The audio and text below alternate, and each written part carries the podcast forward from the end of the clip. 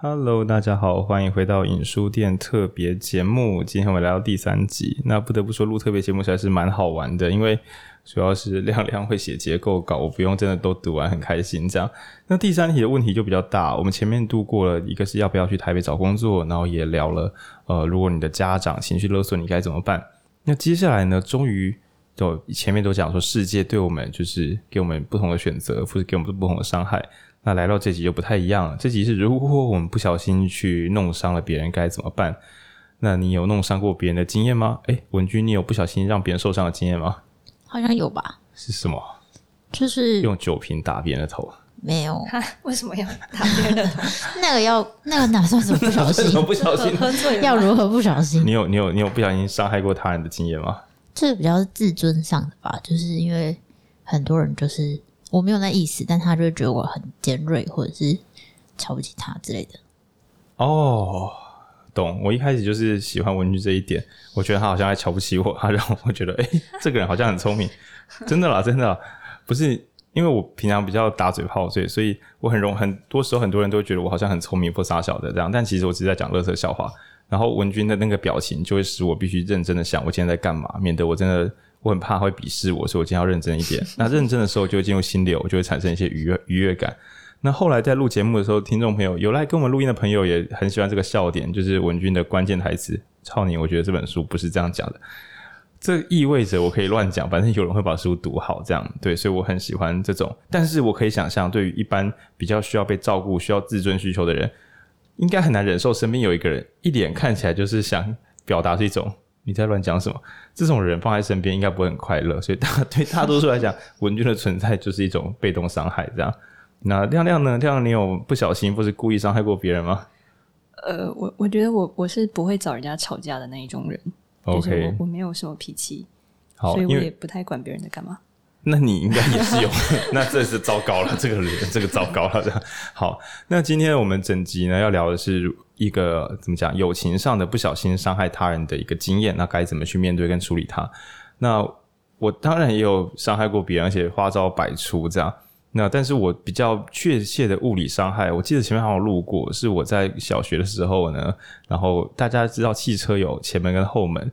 那我在关上后门的时候，全力甩车门，那夹到徐浩军的手指头小指。那那时候我印象很深刻，是车门并没有清脆的砰，就是车门关上不是有一个清脆的那个气压气密感吗？嗯、那时候车门就是到临界点的时候，哎、欸，没有那个声音，然后还慢慢的反弹回来。我想，嗯，为什么？那还好我那时候没有再摔一次门啊，原因是因为，哎、欸，我的弟弟啊，幼稚园的时候君 把手扶在上面，然后因为那一瞬间太强烈了，所以他才隔几秒后才哭了出来。我那时候第一瞬间并没有在想我弟弟的安危，我那第一瞬间以我一个幼童、幼童、幼童浩宁，心中想的是我被我爸爸打死了，不是被你弟打死，不是他不要打死我，因为他的手在痛，不是就是小朋友啦，小朋友的最高权威是爸妈这样。那我今天要讲的故事并没有这么快乐，对。那今天的故事就是，嗯嗯，好，我们先照原文念一下，这样 OK。那这个请。因为剧情有点复杂，所以我真的只能照原文念这样。那这题是跟人际关系相关的，OK。可是他又把它说出来了，但是他不是他朋友，是吧？好，没关系，我照着念，反正你们已经决裂了，OK。呃，好，事情是这样子的。那去年十二月中，跟很好的朋友严重争吵过后，因为我踩到对方的底线啊，什么底线呢？对方不喜欢我跟其他人讨论到任何一点跟他相关的事情。那因为我很怕失去他，所以我去跟别的朋友吐苦水啊，说：“诶，如果失去对方怎么办？”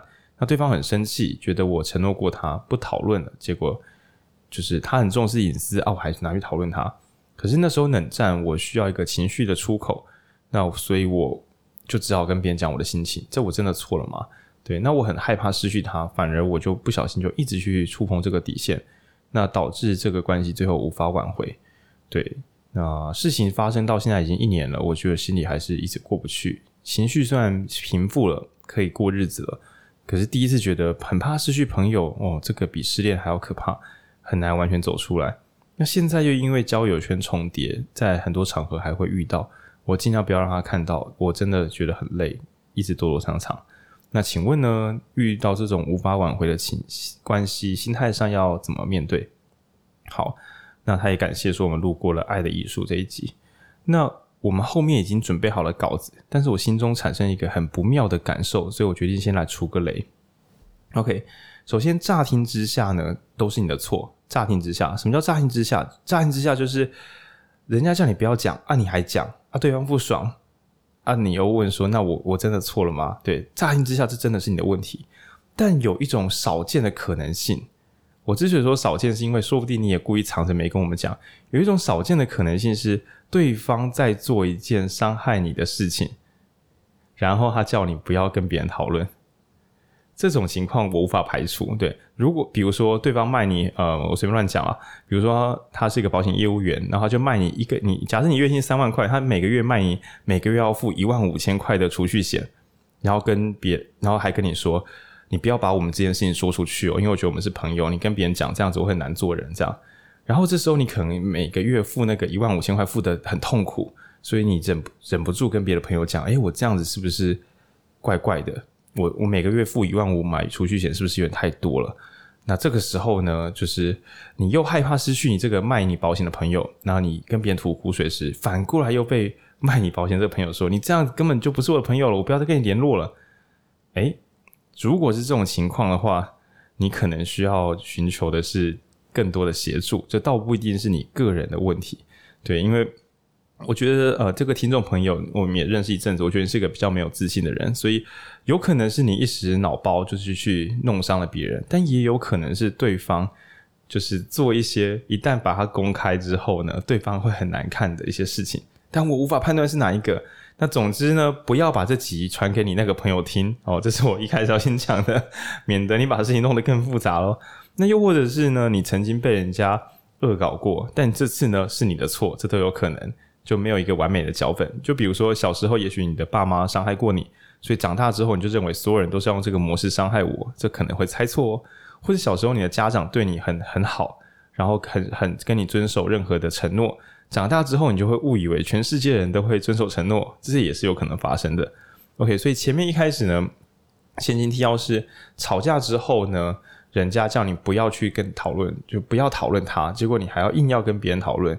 那于是对方不想跟你当朋友了。我们今天这集呢，还是要用这个前情提要来来录音。对，那我只是多补充另外一个支线的可能是，对方做了一件错事，而且还跟你说不可以跟别人讲，你跟别人讲，我们就不是朋友了。那这件事情就就就就未必是你的错了。这样，好，那这段是浩宁说故事。那假设呢，人家叫你不要讲，你还硬要讲，那你这样的情况，我们该怎么样让现在、过去、未来哈？过去过去已经没没救了，这样该怎么从现在开始调试，然后又怎么样让未来可以过得更好呢？那我们呢，先来引用亮亮的论文，没有了。好，那亮亮帮我们讲一下，对，因为他有发现一个还不错的流程。好，哎、欸，不是引用我的论文，是我的论文引用了嗯、呃、教育部的某一个理论，然后我现在要理引用那个理论。好嗯，他其实他会从情绪的角度来看这件事情，就是我们先不单不单看，呃，不看这件事的对错，就是就你如果想要解决，你心态上要怎么面对，然后我会以情绪的角度来看，然后这个理论是，嗯，现在小朋友在学情绪教育的课纲里面，他把嗯教育部把它分成四个学习目标，然后分别是觉察、表达、理解跟调节。超难的，这是新新，这是新二零二二年的小朋友在学的东西。呃，对，二零二二的小朋友就是酷诶。我们把这四个字慢慢念一次。第一个是觉察，哦，感觉得到发生了什么事；第二个是表达，说出自己的看法；然后理解，哦，了解发生了什么事。对，这个很酷诶，他是先表达再理解，不用先脑子离心了再跟别人讲，因为免得理解卡关了，就一直没有说出口。先表达，然后理解，然后最后呢？好，事情已经是这个样子了，我们该怎么样跟着这个事实做做调整，然后最后来调节？哦，都很难，都很难。嗯、然后我这边慢慢的补充，就是觉察，就是你要辨识自己的情绪嘛。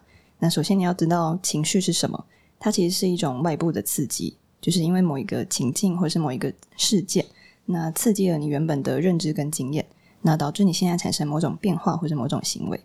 那你还要认识的是，那你现在是什么样的情绪？譬如说，你现在是快乐的吗？那你知道快乐是什么吗？快乐其实是一种呃多层次的矛盾状态。那这个字其实源自于运气跟侥幸，也就是当你觉得你运气很好，或者是心想事成的时候，你会对这些偶然跟巧合感到喜悦。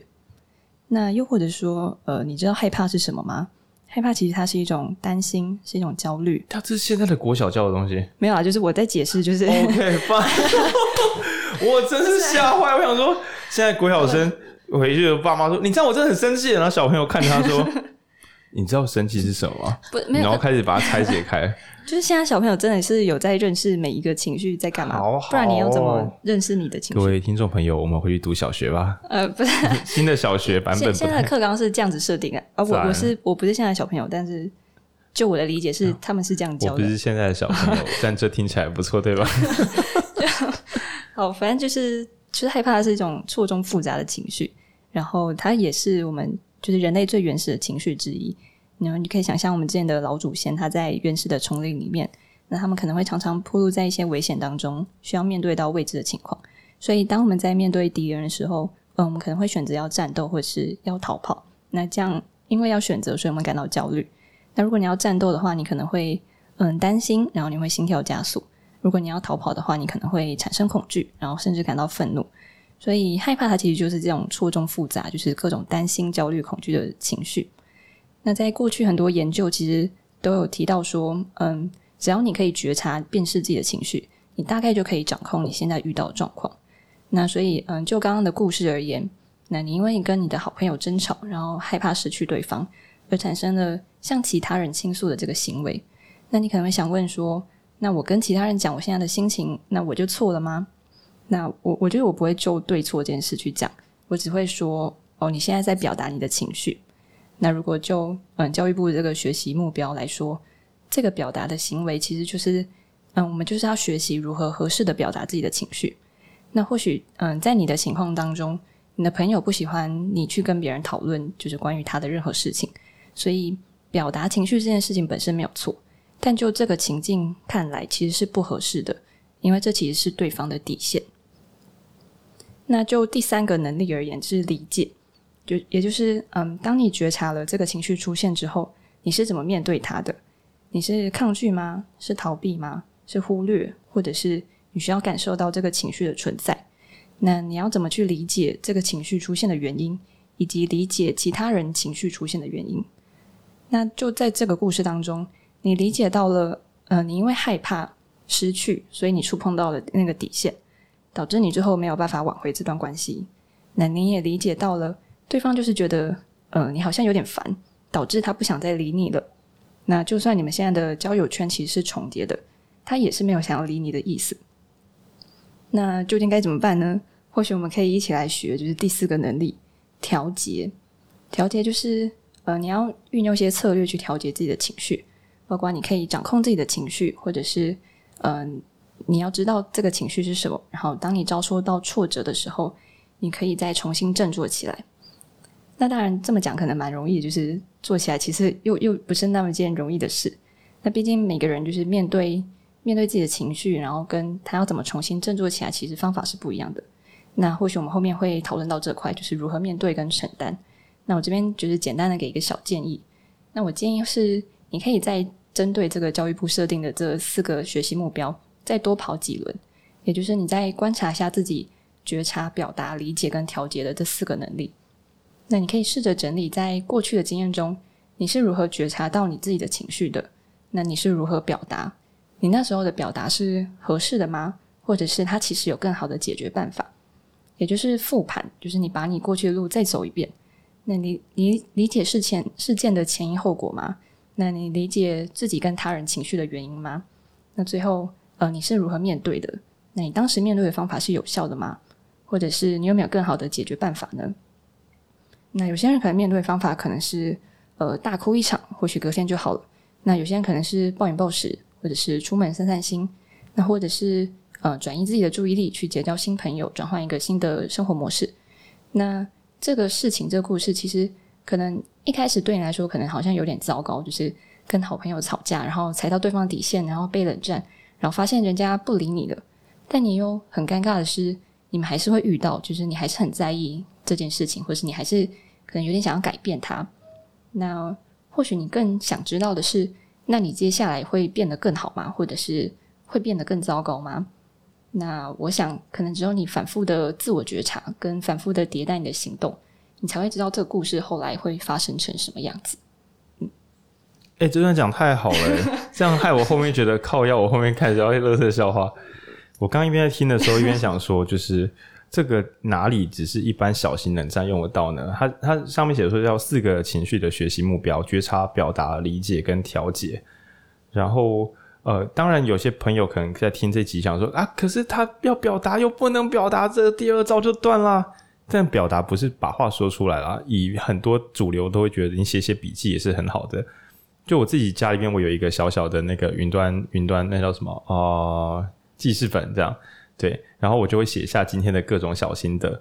然后呢，如果觉得诶未来哪天该做的，我可能标个蓝色。然后哇，今天真累，我可能会标个黄色，就是提醒我回头看的时候容易看得到。嗯，那我觉得如果这个流程跑久，最后会变成觉察调节，就一瞬间就诶，我觉得啊，我知道了，好，我来调整我自己，最终会快速的感受到这个世界。然后，其实你表达跟理解变内在沟通了，自己跟自己说话，然后自己又说服了自己。好，然后整理好之后呢，就赶快来面对这个真实世界，来做出自己的调整。那但是这四步里面，如果说哪一步是最难的，我绝对不会说是调节。调节就是我已经知道不行了，我现在要想办法嘛。最难的永远都是觉察，超级困难。就比如说你现在说，我觉得他对我不公平啊，但其实搞不好心中出现的是害怕，而不是不公。那有时候会说，我觉得他做错了，因为他这样子是不符效益成本的。哦，你好像很理智，但你心中浮现出来的感受是，我觉得这不公平。他这样子做这么少，我做这么多，不公平。所以我用。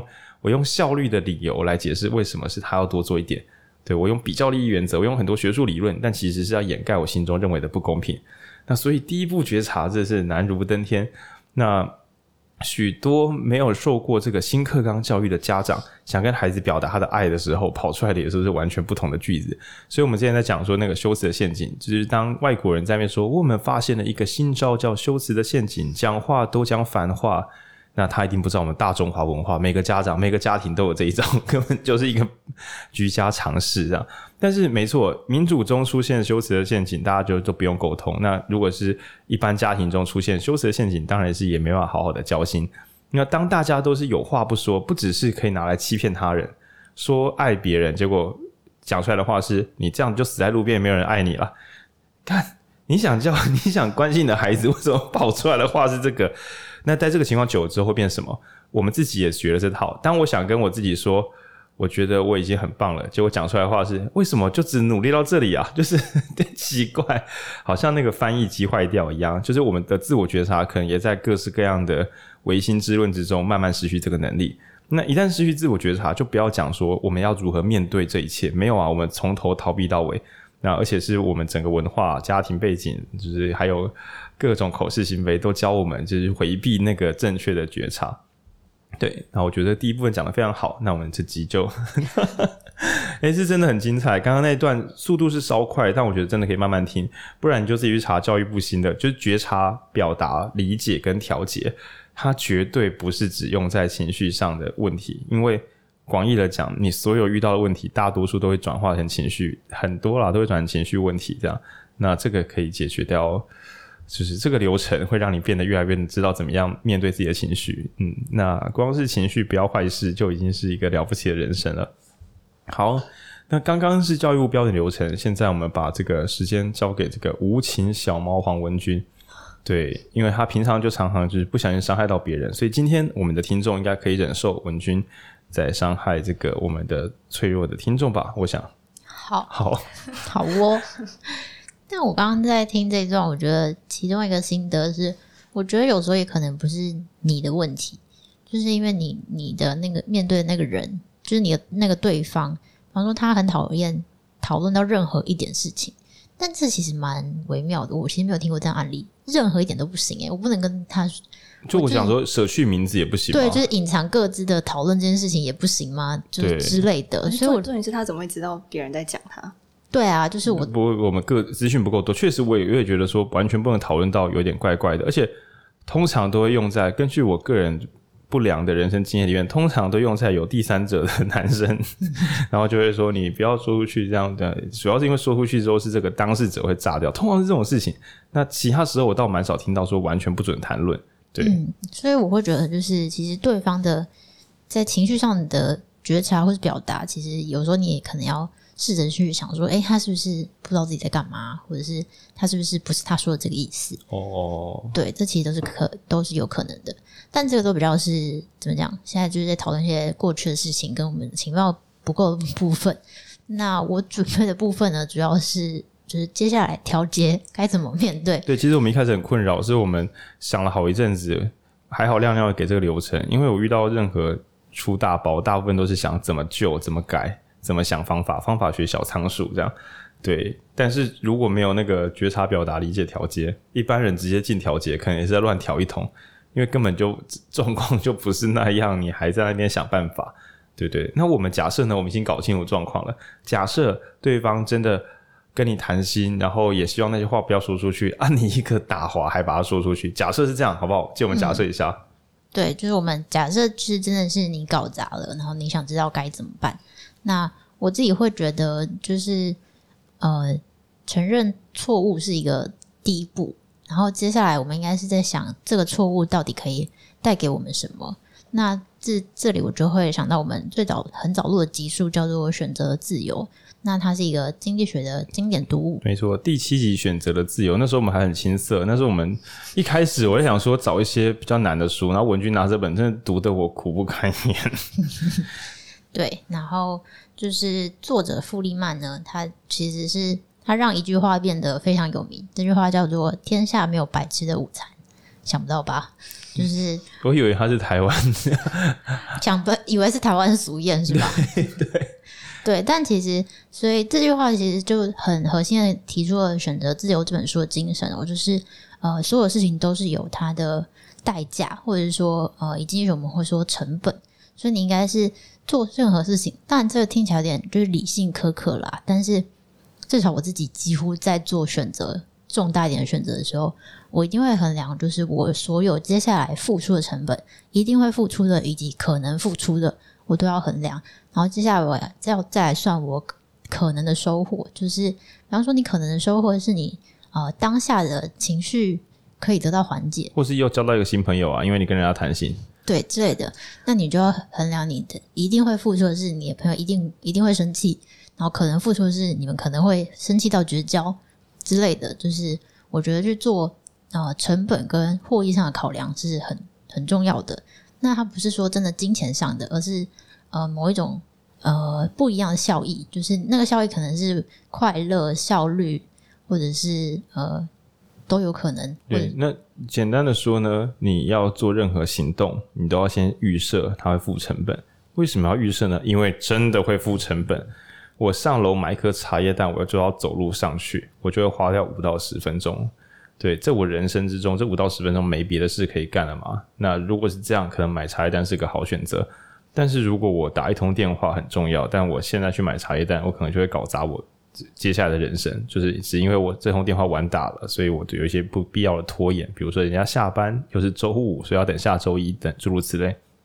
那这个支付成本这件事情呢，我认为，就我所知的一般家庭很少有爸妈故意对小朋友一直灌注这个观念，因为我们传统讲的爱是无偿付出嘛，所以爸妈不太可能有人在你很小的时候跟你说。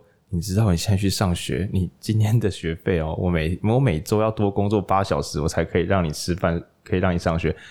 因为对小朋友讲这种话，小朋友应该会阴影，应该事求阴影面积这样。所以，因为我们小朋友也不是自愿被生下来的嘛，所以生下来就是无偿的，就是爸妈就是无偿的爱他，这是没什么大问题的。我真的觉得这还是健康的。但是呢，从这个父母亲无偿对你付出，转移到你要回归这个社会。毕竟你爸妈当时也不是跑去跟邻居说：“嘿，我家有个小孩，请你们一起捐钱给我们吧，不然我要怎么养我小孩呢？”没有，你爸妈主要是想说：“嗯，我要养这个小孩，这是我的选择，所以我就要去工作赚钱，那我就要去做房屋的规划，我要去找学区，这样子我还可以把我小孩照顾好。”你爸妈为了照顾好你这个小朋友，对，所以他做出了选择。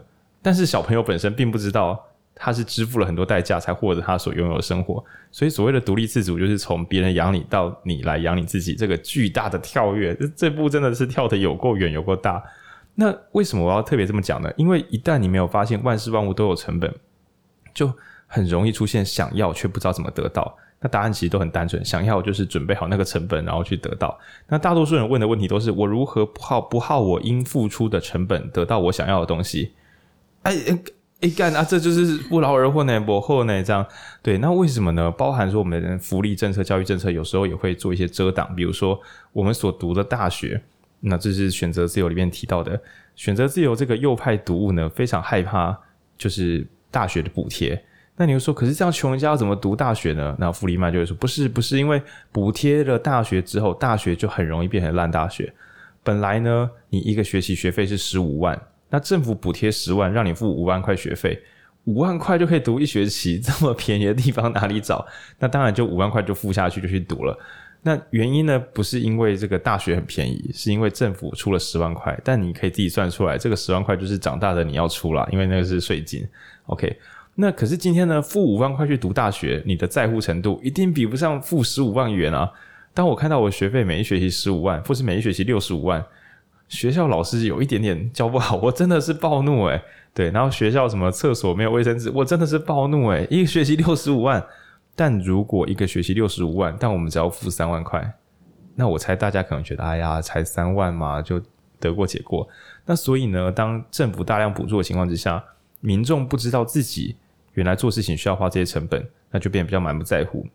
那如果呢，听众朋友，我们先不要讲刚刚讲的这个辛苦的鹏鹏哦，这个受伤的个案，如果你本人身边有一大群对你很好的朋友，哎，运气不好，你也可能在别的时空变成一个鸡巴人。就你平常可能聚会都迟到啊，然后就是讲话都随便跟弄人啊，讲乐色笑话，然后就是工作的时候都装死，你朋友都会罩你啊。这个时候表示你的支付的代价可能是偏低的。等到你回到别的社群的时候，可能这一瞬间大家就会觉得你这个人怎么这样？对，那所以不管你的朋友群，不管你的爸妈是好是坏，就算你小时候爸妈人超级糟糕，都不照顾你。也没有关系，说不定你提早知道。有人就会说叫社会现实啊，但你不妨就是换一个说法，就是我想要的东西都会有它的代价。那我算得出它的代价吗？那我付得起它的代价吗？那我现在付不起，我怎么存会让我有机会付得起那个代价，过我想要的生活？嗯，一旦到这个程度之后，你真的会有个超级独立、超级健康的心，就不是在等说我的朋友什么时候原谅我，而是去算说，如果他要重新喜欢上我这个人的话，我该准备什么？对，那当然有时候你可能，可是我做不到，那就不要靠腰。以以如果是以这么右派的话，就是当我付不起的时候，我就不能够买这个东西，对，不然就是抢夺了，那就不太恰当。那那当这当然是有点硬，但是但是但是可以参考看看。好，那第三个呢，就是轮到我的尴尬段落。靠，我觉得亮亮开场开那么好之后，就是讲选择自由，感觉很残忍，但是没关系，一烂还有一烂烂，还有我。接下来我要讲的是演化，就是你从错误中学习嘛。那也许你会怀疑说，我才跟别人讲几句话，我怎么会讲个几句话就把事情搞这么严重？我只是跟别人聊天，你给你叫我遵守承诺啊，我只是稍微，我又没有真的打你偷你的钱，我只是跟别人讲一下我的心声，怎么会把事情弄成这样？对，那就像是有些爸妈就很难理解 一个老台词，我才说他几句，他就不行了。对，我养他十八年，我念他念他两句就离家出走了。但通常这种都不止念两句啊，不太可能只念两句。OK，语言为什么会这么威猛？那如果听众朋友听到这边觉得废话，语言是最可怕的武器，那这段就是我我来加强你的认知。那你如果觉得人就是好好做事，我比如说我每个月汇款三万块给我爸妈，OK，哦，我就有在表现。那我讲话很难听又怎么样？我就是刀子嘴豆腐心啊，对 不对？这样不行吗？哎，不太行。这个是怎么怎么论证呢？大家知道新石器时代吗？呃，我们在第三十八集有录过第三种猩猩，那本书在论证为什么大猩猩分支其中跑出了人类，人类又在分支跑出了我们的祖先，而且我们的祖先活到现在。呃，活到今天啊、我不知道有没有活到明天，但是活到今天没有问题，除非明天的时候全世界一起丢核弹这样。OK，那我们的祖先怎么这么厉害呢？它是因为它比较高大吗？它是因为它有农业吗？它是因为有科技吗？这个顺序都错了，因为最在最后的分支的那个年代，你有看那个那个叫做《X 战警：未来昔日》的这部电影的，你就会知道说有有一一个种族叫尼安德塔人，他是我们人人类老祖先的，就是怎么讲分支对手哈。那尼安德塔人比我们更高大，然后而且他的头比我们更大。这个不是要讲笑话，就是在没有受过教育的情况下，头比较大，脑容量比较多，就是会变得比较聪明。所以我们的另外一边的祖先，他是 不是他不是我们祖先，是我们祖祖先的对手，他既高大又聪明。但在某一个时间点之后呢，那个我们的尼安德塔人，对，全部都消失了。所以不要再说什么啊，当代为什么会有种族灭绝？诶，其实我们老祖先是很擅长种族灭绝的哦。你我都是种族灭绝者的子孙哦，这个是千真万确的，不好意思啦，这样。那主要是据说，据说我们这一这一种叫智人，曾经呢有有有我们的祖先声带不知道哪个演化出了差错，就是跑出了声带可以发出声音。那所以大家就不用眼看着脸，眼睛看着眼睛哦，那有时候就很尴尬，你知道吗？就是你可以想原始人互看的时候，修，眼睛眼神不想对上。反正，在黑夜之中，这些人也可以一起狩猎。那声音又可以带着比较多的元素，不同的像摩斯密码这样，不同的长短，也许就可以喊出不同的战术，然后有不同的沟通，然后慢慢建立信任。那所以呢，一大群猴子本来只能靠眼睛跟手势在互相去做沟通，突然超级进化产生了声音，从此之后，声音成为一个信任的工具。那这个信任呢，使得人们就是真的团结强大，然后把更高大、然后更聪明的另外一种人类全部都杀光光，那就是变成现在的我们。所以，如果现在呢，大家说人有点暴力倾向或什么的，说啊，这个祖先祖先留下的血液还没有清干净，这样 OK 讲偏。好，那尼安德塔人都全部消失，然后我们有语言够人信任，然后后面又开始慢慢的有一些农产或什么的。但是可以知道说，我们这一个种族最早变得强大的原因，是因为我们的语言可以让彼此沟通，然后建立信任关系。那所以可以想象，在我们祖先里面呢，有其中有一只猴子祖先，哈，就是智人这样，大家发出声音都是某一种意思，只有他发出声音之后是另外一种意思。哎，你真的会气死哎，就是。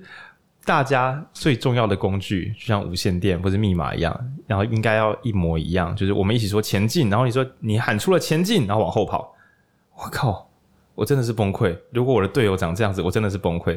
那所以直到这这件事情，直到今天，谁只要发出讯息，但跑出来的不是那个讯息的意思，我认为这个暴怒可能是刻在我们的基因里面的，就是。当我们的语言不能够生效的时候，那你会说，那契约呢？差不多，只是以我们的演化顺序的话，用声音来作为契约的时间，远远的比用文字作为契约来的早得多。所以写合约不算数，你可能还会说好，那种法院见。但是说话不算话，理论上它更没有法律效益啊，更没有法律效力。对，但是说话不算话，惹来的暴怒可能是更 更凶残的。那我只是用一个很远古例子去讲说。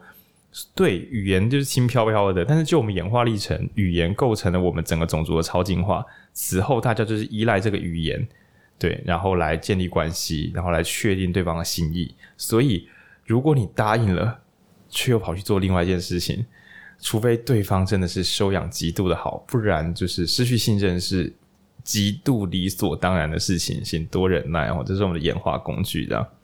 好。那当然呢，我们有讲经济学，有讲第三种信心，听起来已经是完全没有在意这个听众的感受。那最后呢，我们还是要拉回到这个听众有说的，诶，有一个节目，我们有录一集叫《爱的艺术》，那目前呢，也是我们的最高收听的点击的这个节目叫《爱的艺术》。那如何从《爱的艺术》来看这整件事件呢？OK，那我们先请最近刚听完这集节目的亮亮帮我们，就是先念一下《爱的艺术》第六十八集《爱的艺术》。那集真的我们录得蛮开心的，录了一个半小时，然后得到许多就是在爱情中困惑啊、痛苦啊、跟爸妈吵架的人啊、跟自己处不好的各种人都会私下给我们一点回馈，说那集真的是很不错。那这当然都是托弗洛姆的福啊，就是他没有这样写，我最好会想到这些事情。那我本人也在录音之后心想说啊，这应该高中上大学的时候，每个人都发一本像印佛经一样放在大家宿舍里面。因为当你国小、国中、高中都压抑说不能谈恋爱，然后等到上大学的时候，大家就一起用这个嗯幼稚的原装版本，设法去跟他人建立关系。然后又看了一些就是嗯嗯嗯不太正常的偶像剧，就以为爱就是那个样子。那在这种各种完全失真的 完完全失真的偶像剧是爱情作为一个基底之下，大家谈恋爱自然都谈得非常抓马毕竟你也是从抓马来学你的恋爱方式。那《爱的艺术》这一集，我们请亮亮帮我们呃讲一下那一集我们的录制框架大概要包含哪些关键字？好，那一集其实我们从追求合一跟分离教育开始讲起，就是我们从嗯、原本是在妈妈的肚子里面，就是跟妈妈一起共生，然后一直到我们就是跑出来这个世界，然后独立自主。然后除了这个之外，也有讲到嗯爱其实是创造性的，就是它需要大家有纪律、有耐心、有好奇心的。然后找出自己是谁，那你可能会先侦测自己喜欢什么，那侦测完之后，你再去爱人。那因为，嗯，爱其实它是给予，它不是接受，它不是领受。对，然后里面也有提到，就是爱的四个主动积极性，就是包括照顾、责任、尊重跟了解。嗯，那在我当时读那本书的时候，最最最大的冲击就是爱是一种纪律，就是爱不是，哎，我今天好喜欢你啊，明天算了，我累了就算了。爱是一种。就是严格的、稳定的事情，然后爱是耐心，爱不是刺激，也不是浪漫。那跟朋友之间呢？所以说，这个爱的艺术根本就不是讲爱情。它你要不要拿来讲爱情都可以，讲朋友也没有关系。那其中讲这个爱的一些核心零组件呢？我觉得最难的应该是他讲照顾、责任、尊重跟了解嘛。那我自己觉得最核心的顺序应该是要先了解。就很像有一个网络笑话，常常讲说什么男生每次女生有任何不舒服，就是啊，你要不要多喝热水？对喝热水不是一件坏事哈，我身为一个中医师，喝热水是我时常讲的建议。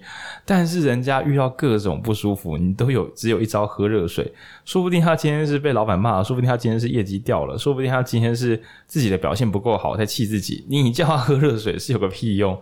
对，所以最最一开始还是需要先了解。那回到就是今天我们这个听众的课题，你的朋友如果真的需要的是一种绝对隐私，那也许你。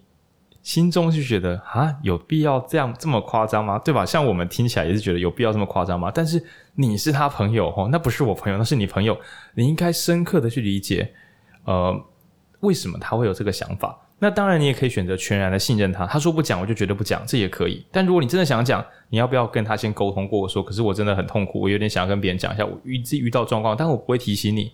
对，你到底够不够了解你这个朋友？那我们从这个事后来看，当当然是不够的嘛，对，所以你也是不知道对方会这么暴怒才会去讲，你总不可能一开始觉得我知道我朋友会暴怒，但我硬要搞他，我觉得看起来你不是这样的人。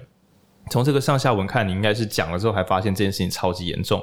那所以我们先不要这么多自责，我们再把它缩限一下，了解，对，照顾、责任、尊重、了解，但最核心的是先了解对方，因为只有你了解对方，你才能够给出正确的尊重啊。对，比如说，你知道大家相处的情况不一样，像是这个，我很喜欢讲乐色笑话，对吧？那如果你了解我，那你就会想说，那浩宁讲乐色笑话的时候要笑吗？但是如果你够了解我，就知道浩宁只是在做研发，所以不管我讲的好不好，你只要直接跟我讲，看，我觉得这个超蛮无聊的。那这时候我就觉得，嗯，谢谢你跟我讲，对，表示你了解浩宁，所以这时候你跟他讲这个笑话不好笑，对啊，诶，对我来讲是一种尊重。但是如果这个笑话不好笑，你还跟我说，诶，干这浩宁这超棒的，但心中想啊。哦好烦哦！浩宁又来这样，不是你只是想让我开心。这时候，因为你不够了解浩宁，所以我就觉得你不尊重我，你没有认真的跟我一起研发乐色笑话。那当然从第三方来看，就想说这什么奇怪的讲笑话，说他好笑还不开心。对，所以有时候最难的是了解，了解完才能够尊重。像文君很多时候听我讲一些新的举例，我说：“欸，你看这样子很有趣。”然后文君就说：“我觉得还好，这个还好。”我说：“嗯，好，是吗？我也觉得还好。”我就再来一次这样。那接下来才是责任，就是比如说你了解他，你尊重他，但是你不是只是偶发性的想要尊重他，你对于尊重这个人、了解这个人、爱这个人，你觉得那是那不是谁来做都可以，你真的想要好好的做这件事情。但以养猫来讲，就是你可能了解你的猫咪，然后你就会帮它清猫砂，但是这不是你今天心情好，你今天有空来清诶，就是你每天都要把猫砂挖干净的，要补 补食物，要换水，这是责任。对，不是你知道了也做得到，然后就有时候有，有时候没有哦，就是稳定的做好。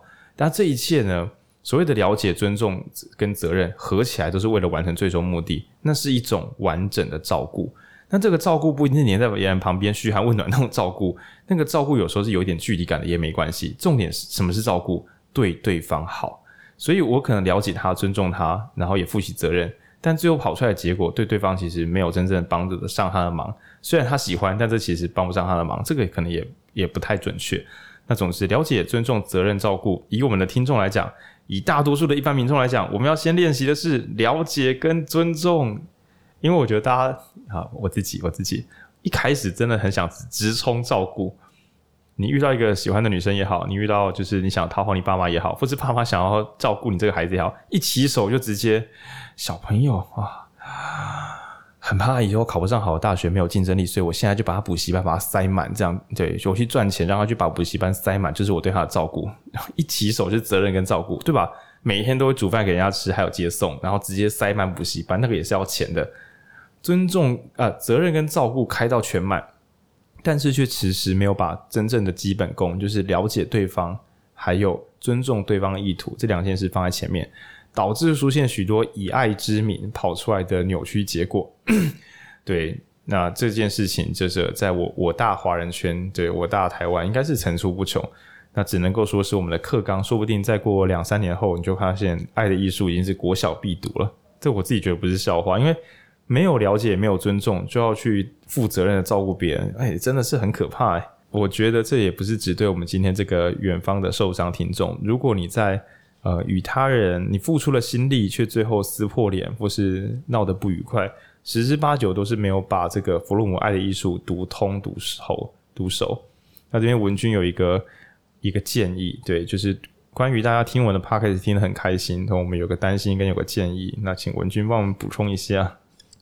就是因为《爱的艺术》这集很多人回馈，然后但大家回馈面向都不太一样。那就是当然，就是 Podcast 也是一种创作，大家听众们会接受到什么，就是我无法控制的。但是就知识的本质来说，就是我会希望大家还是可以去读那本书。对，因为我觉得读书的过程，它你就是随着书的脉络，因为我们讲。讲讲述的时候，终究是会有点跳跃，或者是不够完整细致。那我觉得书本身才能够更完整的传达它要传达的理念。然后，尤其我们真的觉得这本是非常非常好的书，所以我很建议大家就是去买书。你也不用急着一次看完，你就是一次读一章，然后好好的想懂，然后再往下进行，都是很不错的。嗯，对。那今天的亮老师有告诉我们教育部的新标准，所以我要跟大家一个。真实的新回馈，就是我们自己在我自己在读书的时候，我觉得实在是收获太多了。当然，录音对我也是另外一种收获。可是刚刚讲觉察、表达、理解跟调节嘛，很多时候我在读一些很触动我的书，就是这本真的超厉害的。我是在读的时候，忽然发现自己过去的错误跟一些不准确，就是读好书的时候会发生的事情，就是啊，对，我没有想过。所以这个时候，其实我在做什么？它就是一种。书本跟我沟通的时候，使我产生了旧觉察。我想起过去的事，我想起现在的事。那接下来呢，我就会想说，我该怎么说出来呢？我该怎么说出这个？那我就开始写我的稿子，就准备做我的表达。我在录音之前，其实我就已经在我的笔记做了一些表达工作。比如说，我写个注解，就比如说啊，这就是我六年前犯的错，原来就在这里，我做了什么什么这样。所以我有觉察，我有表达。那当然，在这个觉察表达之后呢，就是。我更清楚整个前一脉络，整个脉络都更清楚了。那我也心中想好，我下次该怎么办。那同时呢，我也会在录音的时候，把我从觉察，然后到我想跟你们说的东西，到所以我发现了什么呢？跟我们可以怎么修改这个不够好的自己。所以其实很多时候录音都是在讲，我借由被这些理想的、美好的书感动之后，我想要怎么样改变我自己的这个历程。那其实。录音跟口说的速度是很快的哦，所以你可能一集听到四五十分钟，你已经觉得引述念这样很长很长了。也没有诶，我一集如果录四十分钟，虽然我是话很多的人，可是好的书我应该也是读三五个小时起跳。那所以假设你觉得你的阅读速度没有我们，就是没有浩宁的速度，假设你这这自己这么认为，说不定不一定啦。那我读五个小时，我得到一些感触，你听五十分钟，你得到感触。诶，这个其实有点小危险，说不定你自己买回去，慢慢慢慢的读，你就可以有更多的沟跟书本沟通的历程，然后这个觉察、表达、理解跟调节，你只听节目，加上说我们讲快一点，甚至你开一点五倍速，尤其是如果你定了一堆频道，又给他开高倍速，每次听过去之后都说你有什么感觉？诶，我觉得很有收获。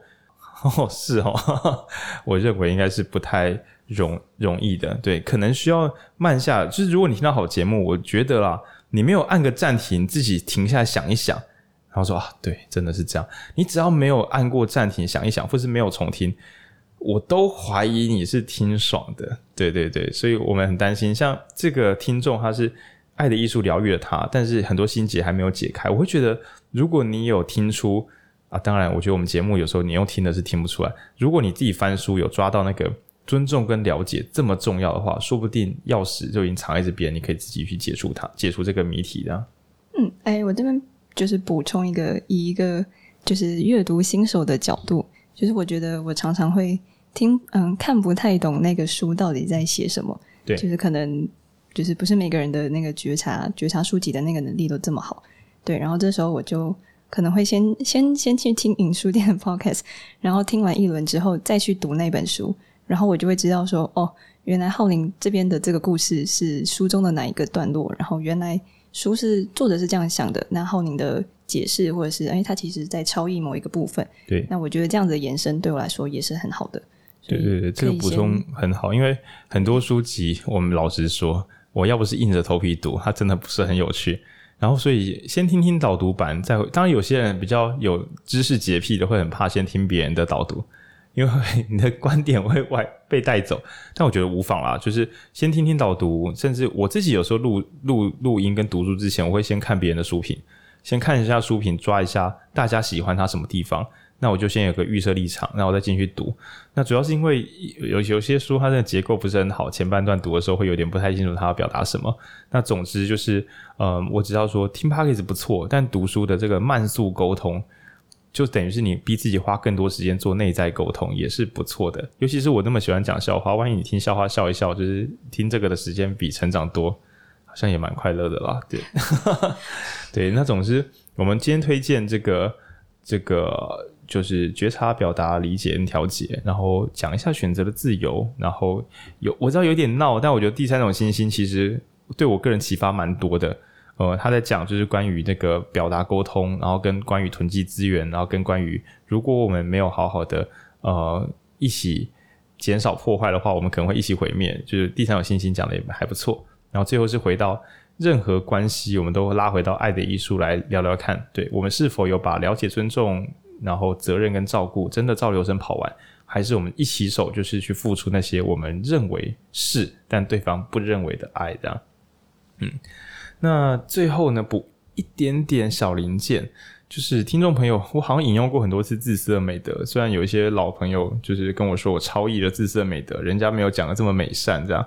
那其中我最喜欢的话是说，人应该为了追求自己的幸福而活。然后第二句叫做“且不假他人之手”。那今天呢，我想要让我自己的心情变好，可以，但我不能够让我的朋友心情变差来让我心情变好。我不能够让别人不舒服来换取我的舒服，因为这是就是我们的自私是建立在不伤害他人的前提之下。那所以你也不要太极端哦，就是我绝对不能让自己快乐，我要先让朋友快乐。诶，也不用这样，我要找一些一让我自己快乐，二不伤害他人的方法。那你会说那？朋友让我快乐就是一件错的事情吗？我们聚餐的时候很快乐啊，可以，朋友可以让你快乐，但前提是朋友也很快乐。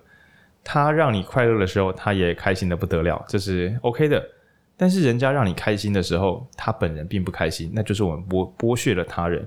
对，所以我不用为别人牺牲，别人也不用为我牺牲。他听起来有一点点无情，但其实，嗯，怎么讲？你知道，就是好的合作。比如说，我今天录音，我是在牺牲我自己，在录音给大家听吗？诶，没有，因为我身为一个自私的美德的信徒，我录音给大家听，是因为我这样做也很开心，就是花一者甘愿受这样，对，而不是说啊，我这样子在那边读书录给大家，诶，大家怎么不来多帮我分享？俗称的那个公益形态广义情勒啦，那实在是没必要的事情。对，那。最后，最后，最后，本来想要聊竞合策略，但前面有聊过，就不再聊。就是如果你被这个朋友压得喘不过气，我会猜是因为你的朋友总量太少了，所以一个人变得非常非常重要。那有些孩子呢，都四十岁了，对他来讲，人生最重要就是他爸妈的评价。那有些晕船仔呢，男朋友跟女朋友就是他的全世界。那有些人呢，就是因为妹妹被鬼咬伤了，他整个人生都想要去拯救他的妹妹，就是朋友不够多啊。对，那像就是有些人是公司就是他的一切，当某个东西成为你的一切的时候，你当然是输不起。那所以所谓的什么生活平衡一点啊，那多一些朋友，多一些自己的生活，多一些自己的兴趣，甚至工作认真一点点，把自己的精神力分散在不同的地方，就像资产配置一样。避免一轴爆炸的时候，你忽然整个人生都不知道该怎么办。对，那是关于竞合策略给我们的一些小灵感。那最后呢，在一百零一集，这个是我们跟这个北屯候选人杨欣怡一起录的。对，虽然我不知道我上传的时候你们能不能投票，但是我们那集录的叫做《关于跑步》，我想说的其实是，那这一集呢，也推荐给所有因孤独而满地乱跑的人。你都满地乱跑了，你为什么不去跑马拉松呢？对，马拉松。你只要真的跑下去，你就不需要朋友，因为没有多少朋友可以跟你边跑马拉松边聊天。嗯，大概是这样。那祝大家有健康的膝盖，然后跟健康的人际关系。那我们这期就到这边啦，拜不，拜拜，拜拜。跑马拉松，健康的膝盖。我，所以我我我有朋友就好，我就不用跑马拉松，不然你就不需要有健康的膝盖。对对对。